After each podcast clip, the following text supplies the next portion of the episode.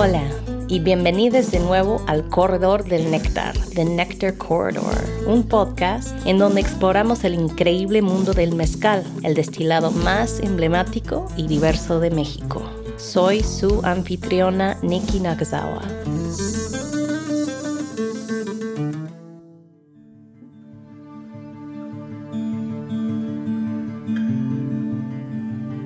Hoy vamos a centrarnos en dos mapas. Uno de la diversidad de magueyes y tradiciones mezcaleras en todo México y el otro de las regiones productivas de Oaxaca y sus magueyes locales. Jorge Larson es el coordinador de planeación para el uso de la biodiversidad de la CONABIO, la Comisión Nacional para el Conocimiento y Uso de la Biodiversidad, y fue quien coordinó el grupo de expertos detrás del famosísimo mapa de mezcales y diversidad. El mapa de Ryan Toll propone una clasificación de las regiones mezcaleras del estado de Oaxaca con su correspondiente nomenclatura regional de magueyes, recopilados a través de la investigación empírica. Ambas perspectivas nos ayudan a desarrollar una mejor comprensión de la gran riqueza de magueyes mezcaleros, paisajes y tradiciones en Oaxaca y en el resto del país. Te invitamos a seguir los mapas para entender mejor las conversaciones. Los enlaces se pueden encontrar en las notas del programa. Primero hablamos con Jorge, quien aprovechó su apretada agenda para hablarnos desde su casa en la Ciudad de México. Mi nombre es Jorge Larson. Comencé a trabajar recién egresado de la carrera a la Comisión Nacional para el Conocimiento y Uso de la Biodiversidad. La CONAVIO es una institución dedicada a los inventarios, a la integración de información sobre la diversidad biológica de México las especies, los paisajes, la vegetación, pero no nada más el inventario, sino también el monitoreo. Es una institución orientada a la informática, al Big Data.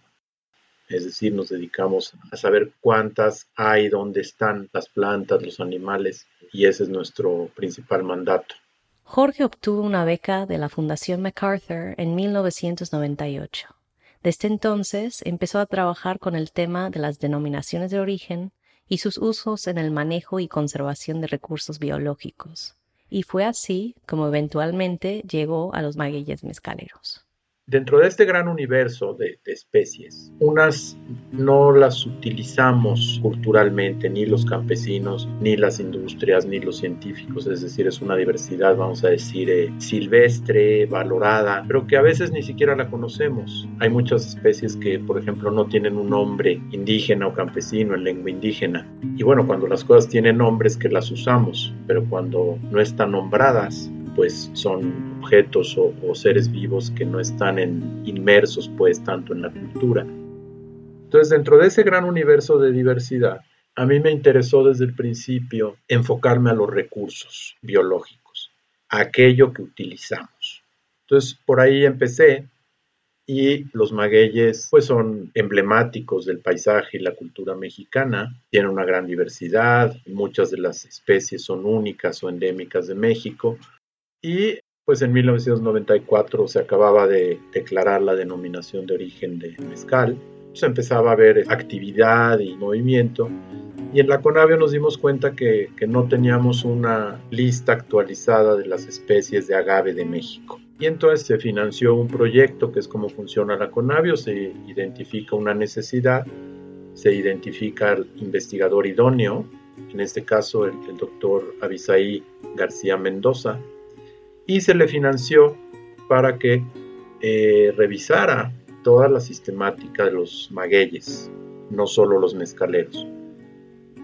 Eso sucedió a finales de los noventas y luego le pedimos un trabajo específico con los magueyes mezcaleros, que revisara cada uno de los ejemplares de las especies principales usadas en el mezcal y esta investigación fue la que después nutrió el mapa, ¿no? Y en paralelo empezamos en el año 2000, 2001, una relación de trabajo en Guerrero con los productores de maguey y mezcal en, Chilapa, para al mismo tiempo que generábamos un conocimiento de perspectiva nacional y de clasificación, empezar a entender la problemática de la producción de los magueyes en sistemas forestales, ¿no?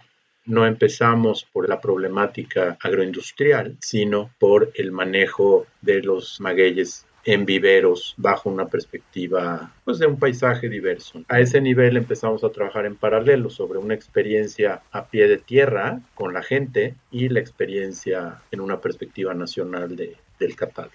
¿Cuál es el proceso de comunicar los resultados y traducir esos resultados en política pública? El enfoque principal, en particular del, mapa, el cartel de los magueyes mezcaleros, era primero integrar la información disponible ya publicada y sintetizar todo esto en un documento escrito de manera más o menos amigable. ¿no? En esto juega un papel muy importante la ilustración científica.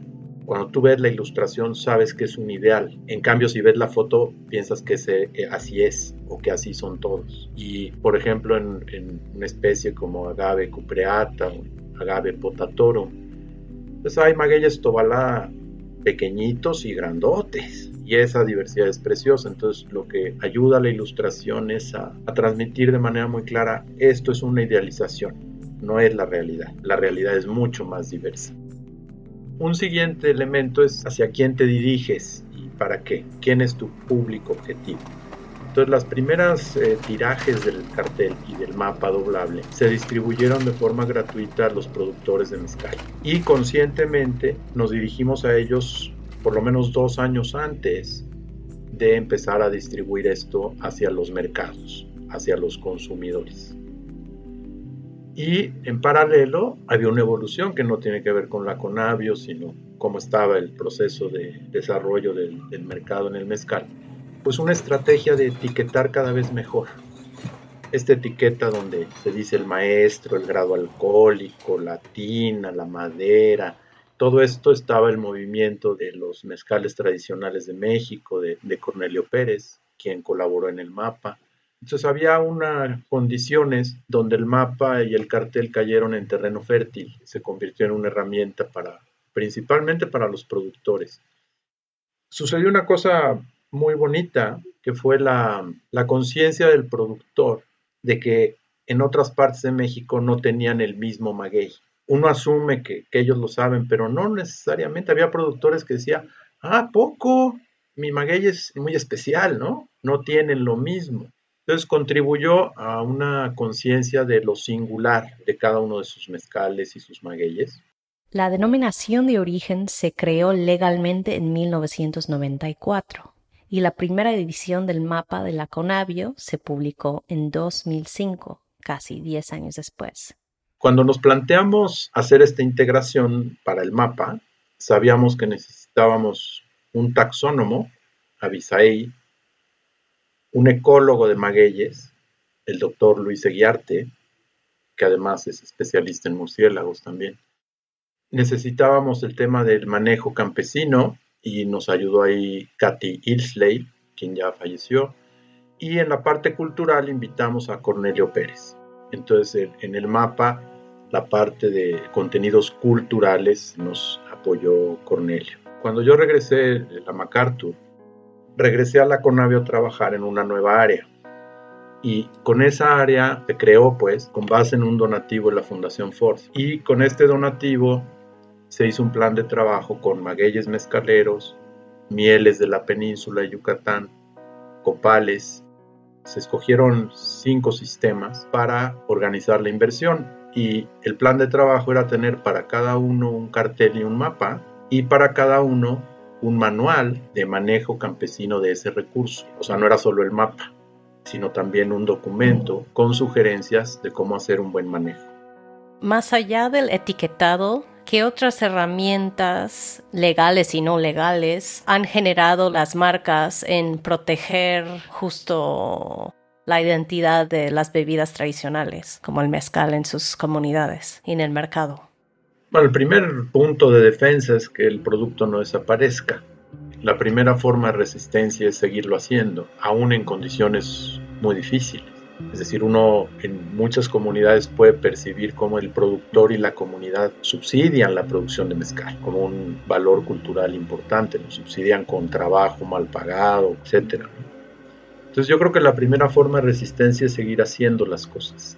Otra parte muy importante y, y bastante bien organizada son los grupos que decidieron avanzar sobre el manejo diversificado de sus maguilleras. O sea, la gente que desde el principio entendió que el camino no es el del tequila. Toda la gente que ha entendido eso, y es mucha afortunadamente, hacen un manejo distinto del maguey.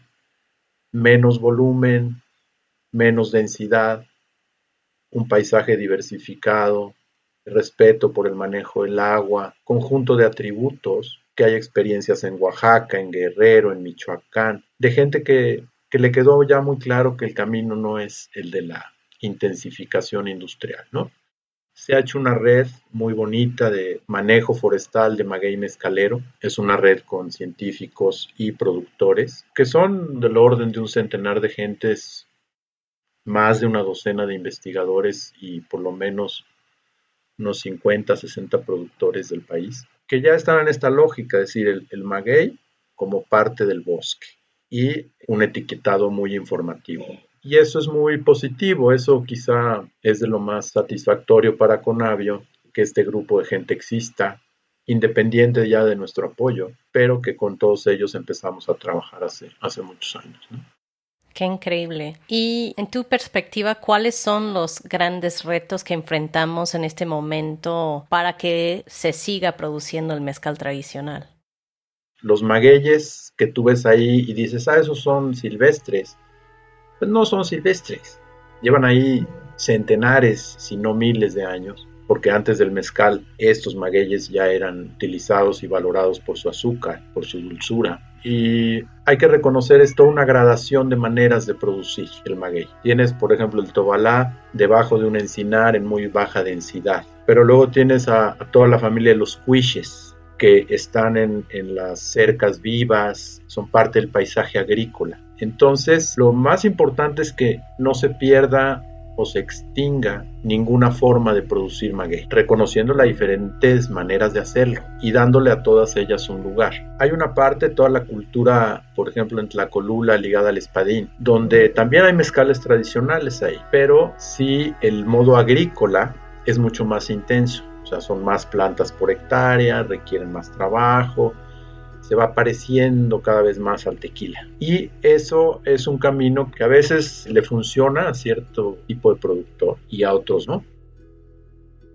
Los principales retos que enfrenta el maguey en el sentido espadín y también la intensificación de arroqueños y si cualquier modo de producción intensivo están teniendo problemas muy graves de picudo y de otras plagas. Eso está dicho desde el mapa desde el cartel que necesitamos diversidad. Si tú intensificas, va a haber plagas. Y esto es un problema de fondo, estructural. Entonces, los mezcales tradicionales, los productores de mezcal, yo creo que el principal reto es que tienen que encontrar un buen balance entre su inventario de planta y su producción de mezcal. Es decir, tienen que encontrar un punto de equilibrio entre su disponibilidad de materia prima como comunidad, como región y su oferta de mezcal. Me interesó saber más sobre el propósito de la denominación de origen para el mezcal y cómo se compara con otras denominaciones de origen que han existido por más tiempo. Si tú analizas las denominaciones de origen en Europa, por un lado es un territorio más pequeño, es decir, los productores pueden estar representados y organizados, son menos, es decir, son centenares de denominaciones de origen, de vino, por ejemplo. Entonces, yo creo que el principal problema de, de la denominación mezcal es esta en realidad mezcal es un nombre genérico para los mexicanos. Y una denominación de origen no puede ser genérica, tiene que ser específica. Mi opinión personal es que México debería tener unas, por lo menos unas 150 denominaciones de origen distintas de mezcal. Y entonces el productor y su consejo regulador estarían muy cerca. El problema ahorita es que están muy distantes y para acomodar a todo mundo dentro de la denominación de origen, la norma es muy baja. Entonces, ese es el problema que yo veo principal, que deberíamos de aspirar México a tener más de un centenar de denominaciones de origen para mezcal. ¿Y existen algunas este, iniciativas para empezar a organizar denominaciones de origen más pequeñas? Yo creo que hay iniciativas y tienen que progresar y concretarse. Tengo entendido de que ya se aceptó la, la certificación por otros certificadores, ya no solo puede certificar el Consejo, ya se favorece una mayor autonomía de los productores para certificarse y un menor costo. Porque el costo de transacción de certificarse se hizo muy oneroso, además de que dejó de representar algo importante por el tema de otros azúcares, aditivos, gradación alcohólica, es todo un tema. Un mezcal a 38 grados para mí no es mezcal, punto. Y, la denominación debería de tener eso claramente, Pero son temas que la industria no le interesa discutir. Hay una distancia grande entre lo que está sucediendo en el mercado y con los productores y luego la academia y la investigación. ¿De qué forma podemos los productores acercarnos más hacia los investigadores y viceversa? ¿Qué oportunidades o qué foros existen para este intercambio de ideas y de información? Bueno, actualmente creo que el espacio privilegiado sería esta red de manejadores forestales de maguey mezcalero, porque ahí ya están productores e investigadores, pero debería de haber más consumidores y, gente del, mundo de la gastronomía. Creo que ese es un espacio muy importante. Eh, el otro que debiera ser, ojalá, sería el Consejo Regulador. Ha habido un cambio de liderazgo ahí y creo que es una coyuntura que es importante aprovechar en el sentido del, Consejo Regulador, ¿no? Para plantear problemas básicos.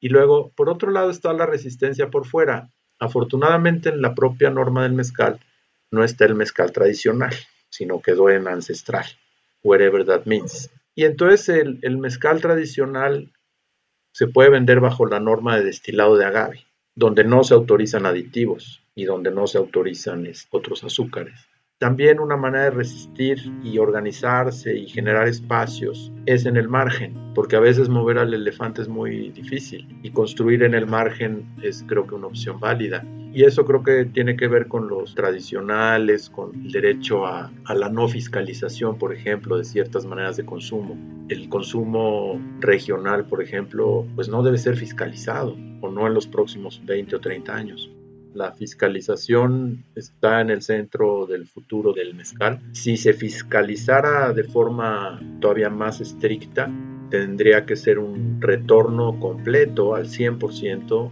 a las regiones. Jorge es consciente de que las medidas tarden en aparecer. Sin embargo, siempre está atento a poder ayudar aportando su conocimiento y dispuesto a generar lazos para que las regulaciones puedan llegar y beneficiar a los productores.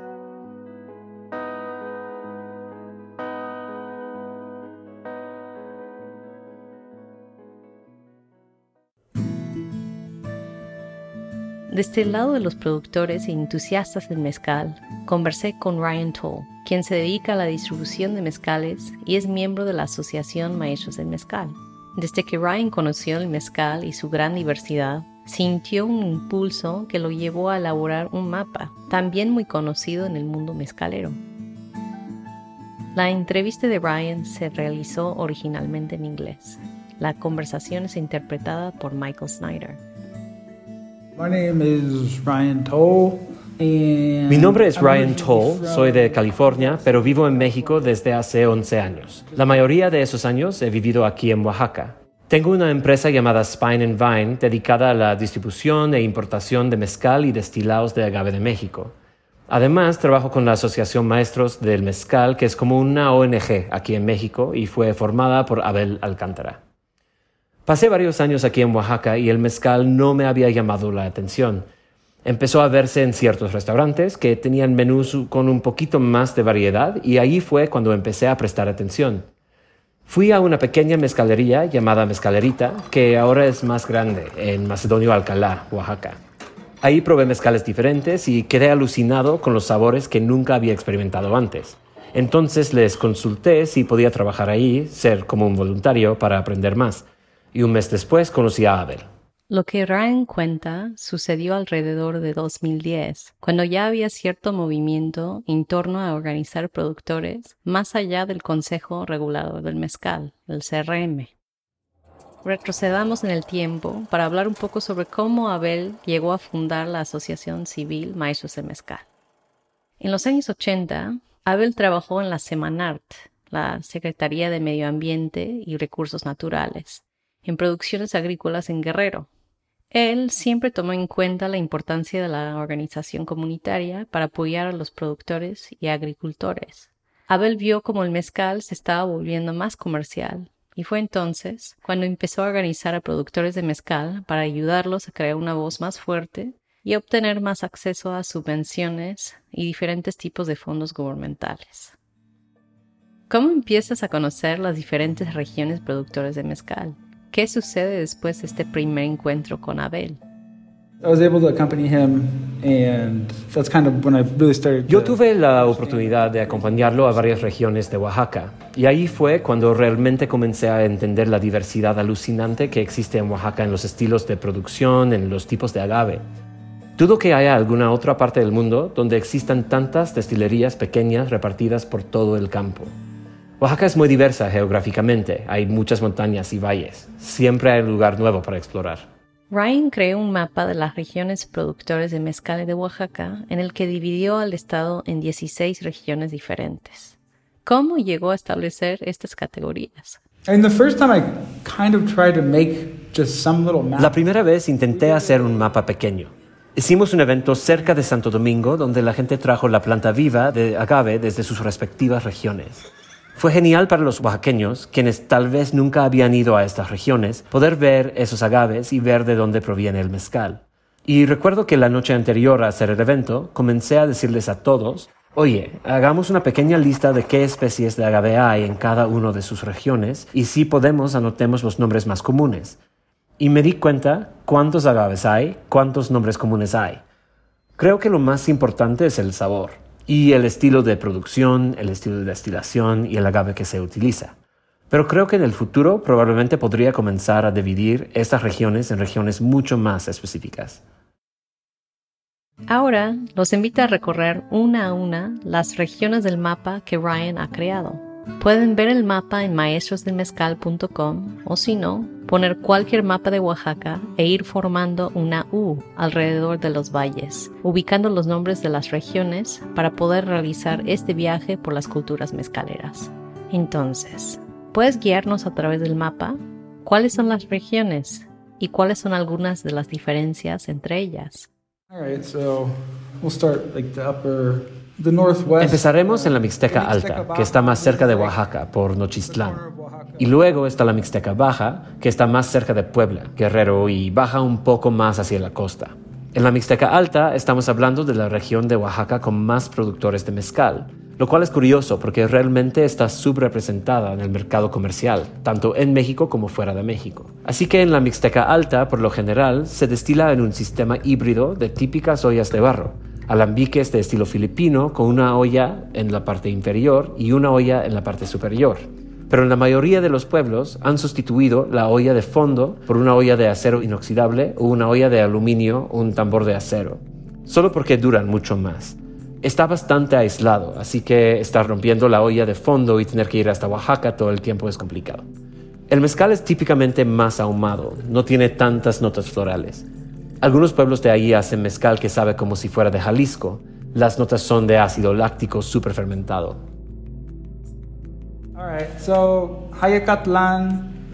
Bueno, entonces Hayacatlán, que es parte de Etla y está justo al norte de Oaxaca. Es una especie de isla en sí misma. No hay otras regiones productores de mezcal a su alrededor. Y ahí también tenemos unas rarezas lingüísticas. Ahí le llaman al papalómetl pasmo, que en realidad es la palabra mixteca para este agave. Totomochapan está entre la Mixteca y Sola de Vega, y creo que es parte de Cimatlán. Hay una angustifolia ahí que se llama penca verde y el tobalá o papalometl. Esos son sus principales agaves. Tienen sabor mineral distintivo, como el sabor del tabaco. Debido a los diferentes estilos de producción y los tipos limitados de agave, llegan a un sabor especial. Y luego, Sola de Vega es un área bastante grande. Es como ir de Juchatengo en su camino a la costa a Puerto Escondido por el camino cerca de Cimatlán. Y en mi opinión, a menudo el agave pasa a segundo plano en sus mezcales. Tal vez sea el agua, la destilación o las ollas de barro, o quizás la levadura, pero algo de Sola de Vega tiene un sabor bastante identificable. Ejutla es la siguiente región. Es un poco más grande y está al otro lado de la montaña entre Sola de Vega y Miahuatlán. En Ejutla destilan con refrescadera y por lo general tiene las placas en la parte superior del alambique y tiene un agua vertiéndose constantemente, lo que lo hace súper eficiente, causando mucho reflujo y el mezcal sale del alambique a una graduación bastante alta, generalmente como 65%. Y el suelo es diferente, se distingue una tierra muy roja. Al otro lado de la autopista que sale de Oaxaca lo he dividido en otra región, que llamo los Altos Valles. De este lado muchas veces no se usa la refrescadera, están usando una doble destilación. Es un estilo diferente de mezcal, hay más maguey tepextate. Incluso hay más maguey quiche salvaje, es un poco más árido y un poco más alto. Y partes de esa región están en el distrito de Miahuatlán. Existe como un sabor identitario, para mí es una especie de gusto a la piña.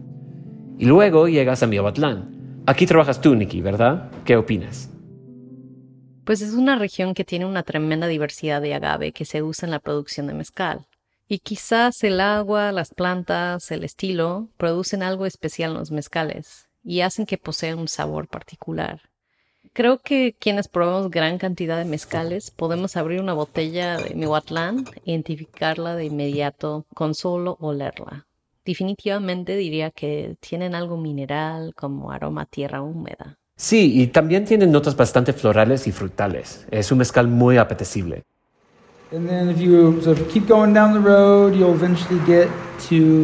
Luego, si sigues por el camino, eventualmente llegarás a Soquitlán. Destilan dos veces y en cobre tiene una buena cantidad de maguey jabalí de alta calidad en esa zona. También es bastante árido. Hay muchos cactus y parece un desierto. Pero también creo que en Oaxaca todas estas áreas se llaman técnicamente selva baja porque reciben mucha lluvia durante ciertas épocas del año. Son diferentes de un desierto del norte de México donde llueve muy poco. Tienen mucha vegetación y árboles de mezquite. Pero luego te metes en algunos de los pueblos más pequeños de la región Chontal Alta y tienen algunas especies de agave realmente interesantes. Hay pelón verde y chuparrosa, diferentes tipos de agustifolias y rodacantas, algunas personas me han dicho que creen que el espadín es probablemente de algún lugar de la región Chantal. Creo que en los años 80 hubo un programa de gobierno que llevó mucho espadín a diferentes regiones de Oaxaca, donde originalmente no existía. Y luego, subiendo un poco, dividía Tlacolula en dos regiones diferentes. Tlacolula Oeste, que es como Matatlán, Tlacolula, San Baltázar, Chichicapam, San Dionisio, es geográficamente bastante similar y en la mayoría de estos pueblos todavía hablan zapoteco. Hay Karwinskis, Espadín y Tepextate, pero tienen un sabor distintivo. Yo diría que eso une a esas regiones. Y la otra región sería Tlacolula Este, que incluye a San Juan del Río y San Luis del Río. Es un poco más montañoso, un poco más frío. Son también áreas de habla zapoteca. También están usando por lo general una doble destilación en cobre. Pienso que hay un sabor que se distingue. Arriba está Sierra Juárez. No hay muchos pueblos que produzcan mezcal ahí, se destila en vasijas de barro y principalmente espadín, tobalá y tal vez una o dos variedades de americana. Y luego, como dentro de esta región o subiendo por la autopista Tlawi a la región Miche, hay una pequeña área donde están haciendo doble destilación en cobre. Ahí hay paredes realmente empinadas como un cañón de río. Es árido, pero hay árboles de plátano y un poco de café. El mezcal tiene un sabor muy distinto, es diferente a cualquier otra cosa y merece su propia región por el tipo de producción, por la cultura. Y por último, tenemos Santa Catarina Minas, que está muy cerca de Oaxaca. Son conocidos por destilar en vasijas de barro y les gusta ajustarse estrictamente a esto. La comunidad es muy unida y todos respetan ciertas tradiciones y realmente se enorgullecen de mantener estas tradiciones del mezcal minero. Y también tienen algunas cuestiones lingüísticas curiosas. A lo que la gente cercana podría llamar tobasiche, lo llaman largo, un tipo de Karwinski, y llamarán quish a un rodacanta, a diferencia de lo que generalmente sería un Karwinski para la mayoría de las demás regiones. Ryan cree que las regiones del mapa podrían dividirse en microregiones aún más pequeñas y es necesario realizar más investigaciones. Pero bueno, este desglose nos da una idea de la gran diversidad biocultural de Oaxaca. Entonces, ¿qué crees que es importante sobre producir investigación o información o clasificar diferentes regiones? ¿Por qué nos importa definir los sabores de diferentes comunidades o productores o regiones? Nos concierne desde la mirada de las designaciones geográficas o las denominaciones de origen. Uno se podría imaginar un futuro en Oaxaca donde no haya regulación, donde simplemente arrasan todas estas áreas y plantan espadín o ya sabes, incluso están comenzando a traer agave de Oaxaca a Puebla, agave de Oaxaca a Jalisco, a los Estados Unidos. Supongo que los humanos llevaron el agave por toda América durante mucho tiempo, así que creo que es algo natural. Pero tal como está ahora, el agave que tradicionalmente se cultiva en muchas de estas regiones es parte de la cultura, del paisaje y la biodiversidad y de toda la ecología de la zona. Y eso se relaciona con el mezcal y el sabor. Entonces, tal vez, por ejemplo, en Minas eso significa que podrían decidir hacer su propio tipo de denominación de origen o sus propias reglas, indicando que solo se puede usar este agave en esta región y tiene que ser de este lugar o de este otro y tiene que llamarse de esta manera.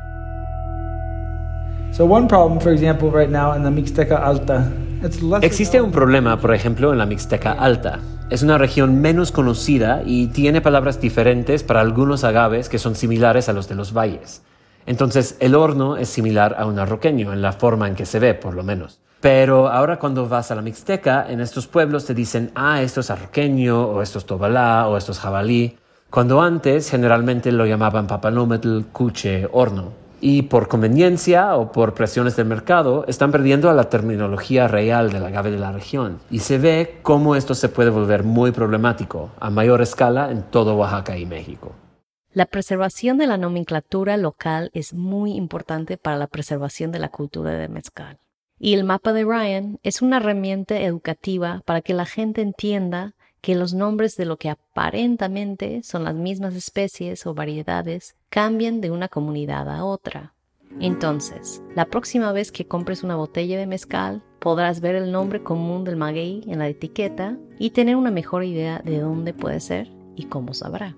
El mapa de Ryan está disponible en maestrosdemezcal.gmail.com. Ahí también ofrece eventos en donde la gente puede hacer catas siguiendo el mapa regional.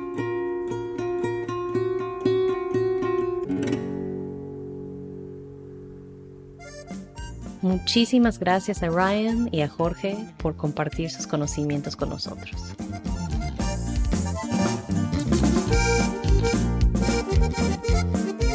Saludos desde las tierras del mezcal y hasta la próxima.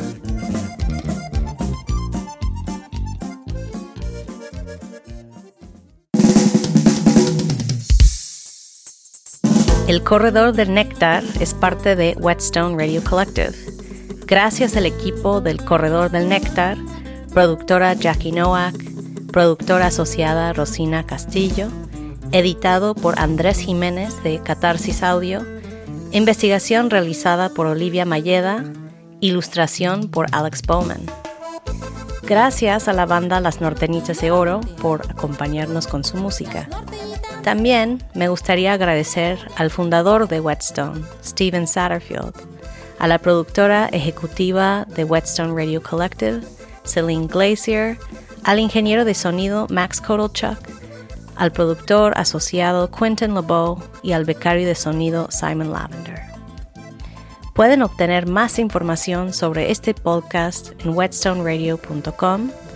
También pueden encontrar a Whetstone Radio en Instagram y Twitter y suscribirse a nuestro canal de YouTube Whetstone Radio Collective para obtener más contenido del podcast en video.